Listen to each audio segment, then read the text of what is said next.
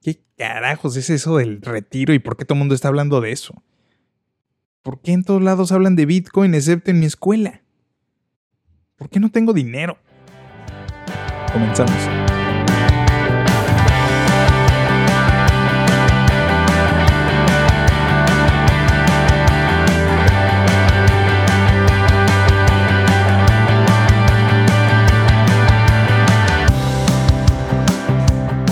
Pubertos.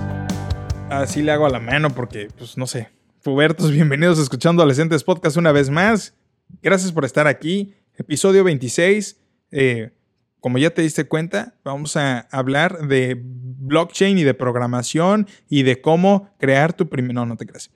Bienvenidos a Escuchando Adolescentes Podcast. Gracias por estar aquí. Eh, yo soy Cristian Yañez, tu host favorito eh, en tu programa favorito, el que escuchas mientras te bañas y me pones mucha atención y creces y, le, y aquí, porque aquí se dicen cosas que nos sirven a todos para, para patearle el trasero a la vida y que las cosas nos funcionen bien. Gracias por estar aquí. Amigos, el, el episodio 25, el episodio pasado, Soñar no es suficiente. Qué gran episodio, la neta estoy muy contento con ese episodio. Eh, es para valientes, así que si tú no te consideras una persona valiente, no vayas a escucharlo. No, es cierto, aunque no se te consideres valiente, vaya a escucharlo y probablemente te inspiras y te sale la valentía de algún lado y vas por tus sueños. Eh, gran episodio. Cuando acabe este, te puedes regresar a escucharlo. Eh, sígueme en todos lados como arroba Chris Yáñez. Ayúdame a compartir los clips. Déjame un review en podcast, en Apple Podcast, en Spotify y, tu suscripción en YouTube y todas esas cosas. Gracias por estar aquí a las, a las, a las gentes a las gentes que están aquí, que me escuchan en su carrito eh, o que me ven en el YouTube, muchas gracias. Este episodio eh, va a estar muy bueno. Ya, yo sé que todos los episodios ya digo lo mismo, pero pues es lo que es, muchachos. Eh, aquí estoy con la misma ropa y todo, porque pues hoy es una grabación de dos por uno desde Los Cabos, Hard Rock Los Cabos. Estoy haciendo tres festivales aquí. Soy parte de un equipo de trabajo que hacemos tres festivales. Estamos haciendo tres festivales aquí en Los Cabos. De eso casi no hablo aquí, pero ese es mi trabajo. Así que hoy le sacamos un pedacito de tiempo para traerle a usted lo que necesita escuchar. Alright, vamos a hablar de dinero. ¿Les gusta el dinero? Me gusta que haya dinero. mi primer acercamiento, muchachos, con las finanzas personales fue con un jefe y amigo que tenía. Era una tienda de trofeos y reconocimientos. Y él me enseñó a hacer por primera vez la famosísima T de gastos. ¿okay? Esta cosa me abrió, la, me acuerdo muy bien, máximo respeto, si me estás escuchando y me, si me estás viendo, te mando un abrazo. Me, eh, lo enseñó en un post-it amarillo en la oficina. Yo tenía 16 años. Eh, me abrió la cabeza porque esto, esto, o sea, yo no sabía cómo gestionar mi dinero. Para los que no sabían, trabajo desde los 11 años y para la edad en la que aprendí a gestionar mi dinero con esta T, fueron 5 o 6 años de no saber qué hacer con mi lana. Así que por eso le traigo a usted este episodio. Me abrió la cabeza y eso fue el arranque para gestionar un poco mejor mi dinero, ¿ok? Eh, como te acabo de decir, trabajaba desde los 11 y pues aprendí esto a los 16. Y estas cosas del pasado y la forma en la que te acercas al dinero tú o te acercan el dinero son las cosas que van perfilando la forma en la que pensamos, muchachos, acerca del dinero y cómo lo gestionamos y, y las decisiones que tomamos, ¿ok? Todas estas cosas de nuestro pasado son las que definen hoy cómo tenemos nuestra relación con el dinero. ¿Ok? Y el objetivo de este episodio no es otro sino llevarte a dedicarle un poco más de tiempo a analizarte a ti mismo o a ti misma respecto de lo que piensas del dinero. ¿Ok? Y esto te lleva a tomar mejores decisiones sobre tus finanzas personales. Lamentablemente América Latina y en México vivimos en una situación bien precaria respecto a nuestro concepto del dinero, en un gran porcentaje del país. Tu servidor el primero. ¿Ok? Así que vamos a hablar de dinero hoy. Y lo primero que quiero decirte es que todos tenemos una experiencia, una propia experiencia con el dinero. Tú tienes la tuya, yo tengo la mía. Déjame darte un poquito, nada más de historia, no te vayas, no es clase de historia, solo quiero ponerte en contexto de algo. La Gran Depresión o el crack de 1929. Aquí te dejo un link para que si quieres leer más, pues vayas a leer más. Eh, el crack del, del, 1929 fue la mayor crisis jamás conocida que sucedió el 24 de octubre de 1929. En esta fecha, la bolsa de valores de Wall Street sufrió una caída en sus precios de locura. Eso provocó la ruina de muchos inversores, ¿ok? Tanto grandes hombres de negocio como pequeños accionistas. Eh, cerraron bancos, cerraron empresas y esto llevó al paro a de...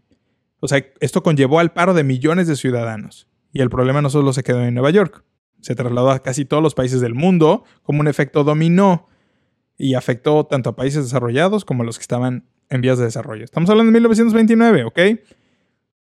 Si tú no tienes idea de lo que acabo de decir porque nunca habías escuchado que de la bolsa de valores y nada de lo que acabo de decir, em, pues voy a investigar qué es una bolsa de valores y, o sea, básicamente las empresas tienen acciones y cada acción tiene un precio. Vamos a decir que escuchando Adolescentes Podcast es una empresa. Bueno, no soy promedio, es una empresa y yo tengo acciones en la bolsa de Estados Unidos, en Wall Street, y cada acción cuesta, hoy 2022 puede costar mil dólares. Pero si hay un crack u otra de gran depresión como en 1929 y, y mi acción ya no cuesta mil dólares, sino cuesta 10 dólares. Entonces, si tú tenías una acción, porque compraste una acción de no soy promedio, tenías mil dólares y de repente ya tienes nada más 10. ¿Cuánto perdiste? 990 dólares. ¿Ok? ¿Por qué es importante hablar de esto? Eh, esto, esto que sucedió en 1929 hizo que millones de personas tuvieran una experiencia sin igual con su dinero y con su economía. Y eso es, eh, de eso se trata este primer punto. Todos tenemos nuestra propia experiencia con el dinero y con la economía. Y no es la misma experiencia del hijo de un campesino, máximo respeto para los campesinos, eh, no es la misma experiencia del campesino que trabaja y que estudia para llevar dinero a su familia, igual que su papá. No es la misma experiencia al del chico que estudia en una Ibero o en una Anáhuac y que sus papás tienen empresas. Esto no hace mejor ninguno al otro. Lo que quiero decir es, uno tiene una experiencia con la economía y con el dinero y el otro también la tiene. Y son diferentes, ¿ok? Y ambos tienen aprendizajes diferentes respecto a tomar riesgos con dinero y las recompensas cuando se trata de dinero. Entonces, el punto es que a veces pensamos o, pensamos que entendemos y que conocemos el mundo en el que vivimos, pero realmente no es así. Y lo mismo sucede con el dinero. Lo primero que debemos entender es que lo primero que tenemos que entender del dinero es que sabemos menos de lo que nos imaginamos. Y cada quien tiene su experiencia con el dinero. ¿Cuál ha sido tu experiencia? Empieza a pensar ahí. ¿Cuál ha sido tu experiencia del pasado con tener dinero? Eh, situaciones que han sucedido en tu vida. Porque nuestras experiencias nos llevan a tomar decisiones. Otra vez un poco de historia hacia el pasado. Eh, digamos que hubieras nacido en 1970, ¿ok? En 1970 el SP 500, bueno, el SP 500 creció brutalmente, ¿ok? Y cualquiera que hubiera puesto dinero en ese momento, eh, ahí en el, en el SIP 500, la armó increíblemente, porque eh, pues se fue para arriba el precio, así como los precios de las acciones van para, para abajo, como veíamos en la Gran Depresión de 1929, también van para arriba. Y la gente que metió dinero en el SP 500 en 1970 creció brutal. Pero si eres de los que en ese en, en, la Gran Depresión o en días como hoy, 2022, que, metió su lana en acciones o en criptos, eh, todos los stocks y todas las cosas están yendo para abajo. Probablemente, eh, si tú le metiste dinero hace dos meses, vayas a, estés en pérdidas, ¿ok? Estamos hablando de cosas ya como muy, muy arriba, muy a lenguaje avanzado tal vez, ni, es avanzado, pero bueno, mis pubertos, espero que me entiendan lo que les estoy diciendo. Eh, nuestras experiencias nos llevan a tomar decisiones. La gente que metió dinero en el SP 500 y creció, tuvo una experiencia de, ah, si invierto bien, si aprendo a invertir, mi dinero puede crecer brutalmente como en 1970. Para la gente que invirtió eh, antes de la Gran Depresión y perdió su dinero, te aseguro que toma decisiones respecto a invertir mucho más calculadas, ¿ok? Voy a hablar de un ejemplo mucho más cercano para que nos entendamos. Pandemia. Te tocó la pandemia, COVID-19. Es muy probable que crezcas con un chip de previsión y de ahorro porque nunca sabemos qué puede suceder. La pandemia nos enseñó que de un día para el otro, todos a la casa, todos a cuidarnos, todos a ahorrar, a cortar el gasto. ¿Cuál fue el chip que te dejó esto? ¿Sale? Nuestra historia personal con el dinero determina nuestra actitud y nuestras decisiones sobre cómo nos arriesgamos con el dinero. Otra vez te vuelvo a preguntar. ¿Qué otras experiencias tienes con el dinero que sientas que te hayan marcado? Yo te voy a contar una, muy rápido. Personalmente, aunque mi mamá siempre sacó la casta y nos sacó adelante durísimo a mi hermano y a mí, hubo días duros, ¿ok? Y, y hoy mucho de mi chip como papá es darle. No days off, no, no hay días de descanso, darle duro, trabajar por mi familia, trabajar por mis sueños, trabajar por la economía de mi casa, porque sé que al final esto hará un bien a mi familia. Eh, y de donde nos llevó mi mamá y lo que nos enseñó, yo quiero llevarlo al siguiente nivel para mis hijos y sé que ellos lo van a llevar al siguiente nivel, por lo menos eso espero, ¿ok? Cada quien tiene una experiencia con el dinero y eso determina cuánto nos arriesgamos con nuestra lana, ¿ok? Si tú tienes papás que tienen empresas y que están acostumbrados a invertir y a, y a aventurarse en decir, ah, si rento este local aquí, pongo un negocio aquí, voy a tomar el riesgo de hacerlo porque creo que puede funcionar. Eres una persona que trae este chip, ¿sale? Entonces, no demerites cómo ha sucedido en el pasado tu, tu, tu experiencia con el dinero. Aunque tengas 10 años, aunque tengas 12 años, estás, lo estás viviendo hoy. Y lo que estés viviendo hoy va a determinar lo del, del futuro, ¿ok? Eh, respecto al dinero y a cómo nos manejamos, ¿ok? Con el dinero. Ahora, hay un tema bien complicado, pero es importante tocarlo y es qué hay de la suerte en mi economía, qué hay de la suerte en mi lana. Yo personalmente no creo en la suerte como tal, ¿sale? Creo en el poder de Dios en nuestra vida y creo en los principios universales, como el de la siembra y la cosecha. Y este último, que de este de la siembra y la cosecha, es tan verdad como el principio de la gravedad.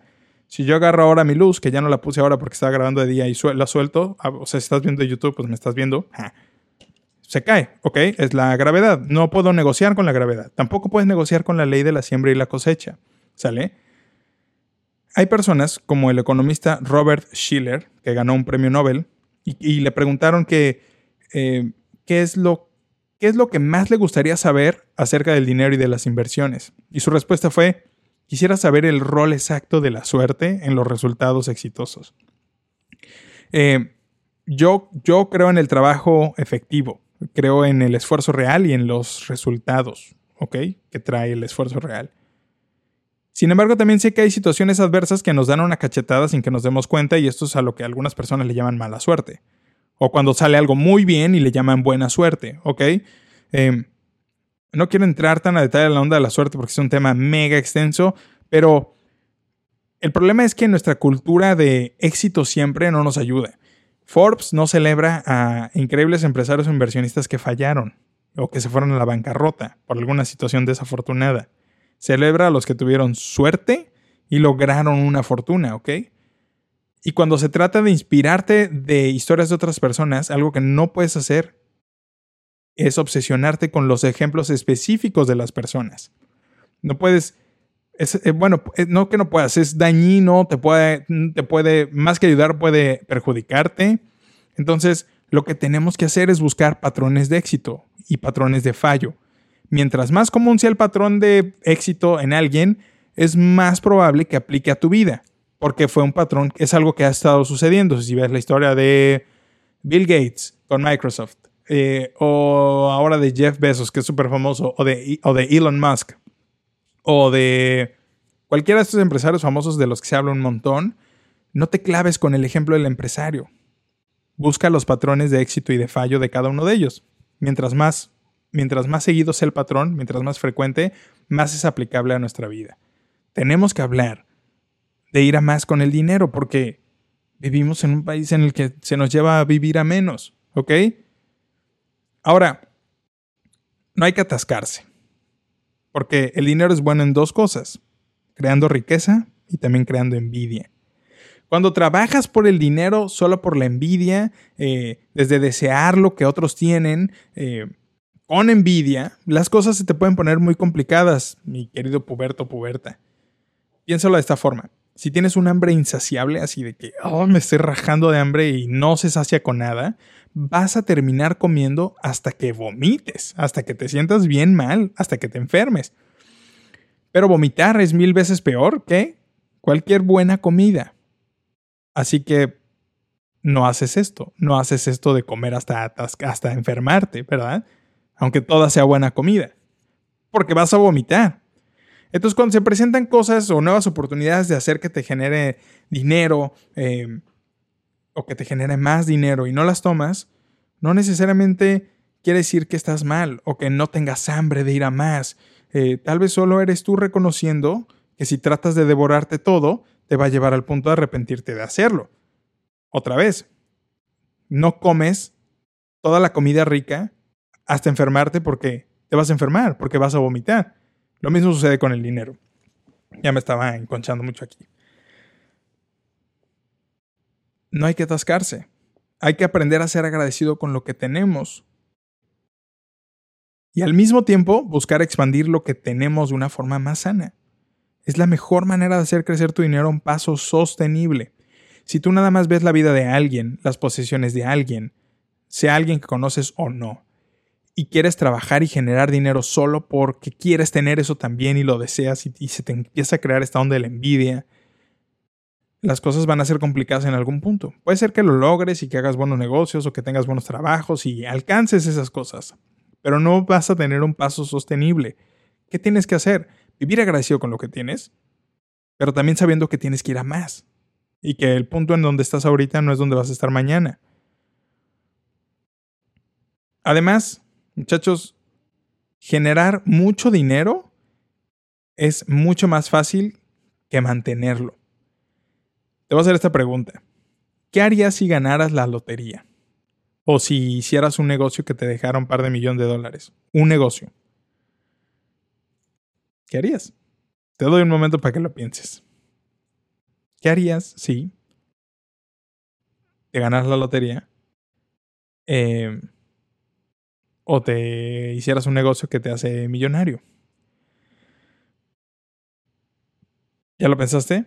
Probablemente te viste en tu tienda favorita sacando montones de ropa. Pagados, ¿verdad?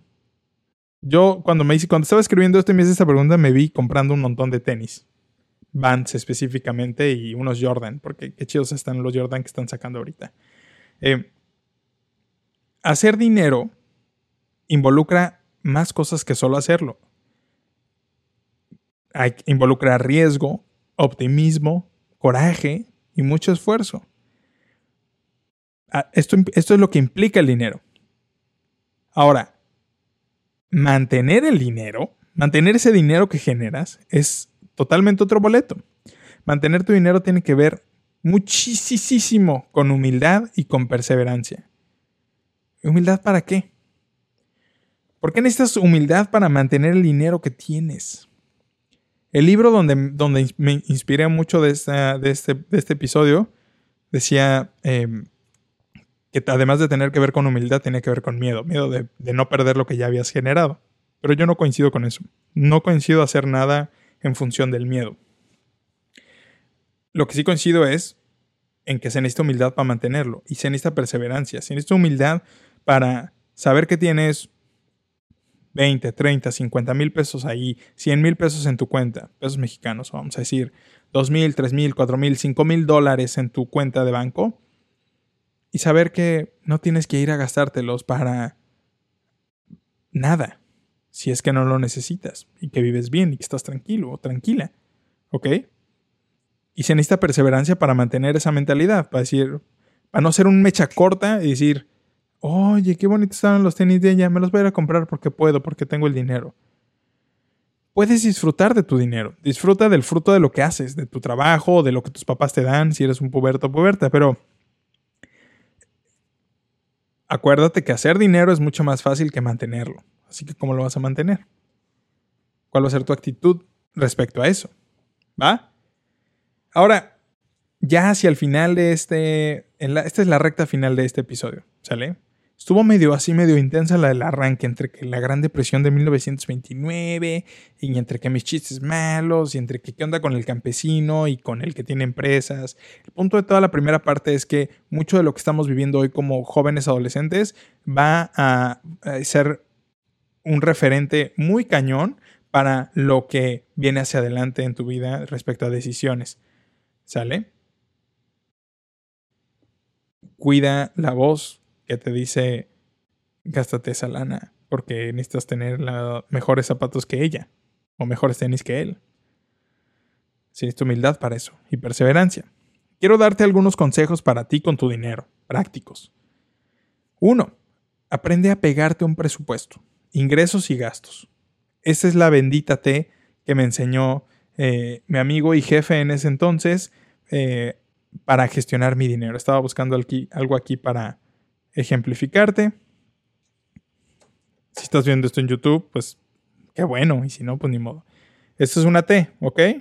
Lado izquierdo vas a poner, del lado, del lado izquierdo vas a poner eh, tus ingresos y del lado derecho vas a poner tus gastos. Y te vas a pegar un presupuesto. Y aunque tengas más lana, generes más lana, te caiga un extra, te ganes un trabajo, o sea, te ganes una lana extra por un trabajo, un negocio que hiciste, te vas a quedar en donde estaban tus gastos, no los vas a extender. Aprende a pegarte un presupuesto. Segundo consejo que te quiero dar respecto a tu dinero. Invierte inteligentemente, ¿sale?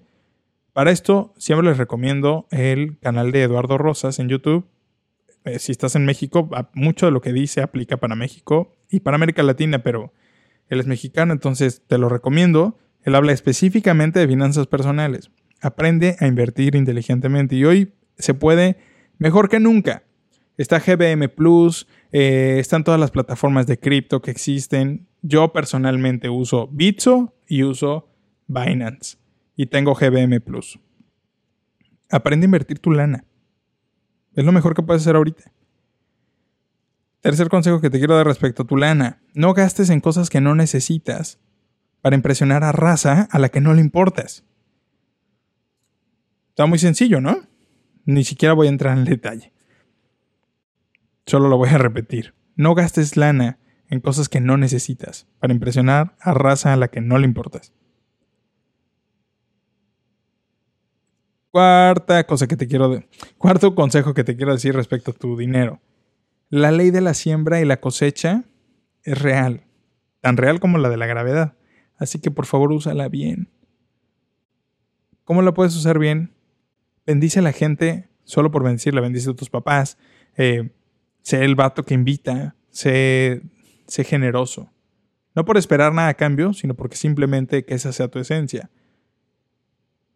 Pero la, siembra, la ley de la siembra y la cosecha va a funcionar bien a tu favor. Sucede lo mismo para el otro lado, ¿eh? uno, dos, tres, cuatro, cinco.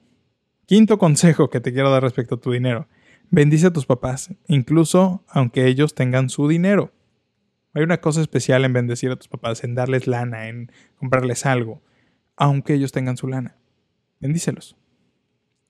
Y sexta cosa que te quiero decir respecto a tu dinero es que inviertas en ti. Invierte en tu salud, invierte en tu, en tu buena alimentación, invierte en tu educación, más allá de la escuela que te dan tus papás, quieres comprar el curso de programación, quieres comprarte el no sé qué, para aprender, para meterte cosas que te funcionan para la cabeza. Lamentablemente, muchas de las cosas que estás escuchando en la escuela no te van a servir para nada. Es la realidad. Así que ve por los libros que sí te enseñan, ve por los cursos que sí te van a hacer como la persona, el, profesionista o el emprendedor que necesita ser. ¿Sale? Eh, y quiero decirte algunas cosas que creo que tienes que prestar atención hacia el futuro para generar, sobre todo si eres un puberto. Cosas que creo que van a tener un crecimiento brutal hacia adelante. Clávate al mundo del blockchain y a la programación. Todo lo que venga en ese mundo, en ese ecosistema del web, la web 3.0, eh, el blockchain, eh, las cosas descentralizadas, las criptos, todo lo que está gestándose ahí, tus, mete tus dos piecitos ahí ahorita. Es el momento de hacerlo. En 5, 8 años te vas a acordar de este episodio. Eh, otra cosa a la que tienes que prestar atención hacia el futuro para generar dinero es el microcontenido. Así como usted que me ve y no se queda todo el episodio y ve nada más este clip que está viendo en TikTok, aprende a la psicología de crear microcontenido qué sí decir, qué no decir, cómo cortar, qué ponerle, los subtítulos. Vuélvete un experto en microcontenido si es que te gusta la generación de video, eh, la generación de contenido. Microcontenido hacia adelante. Vas a ver. Tres, educación para gente humana.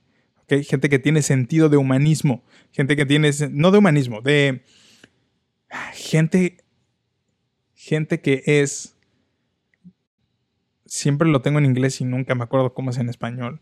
No es generoso, pero Be kind.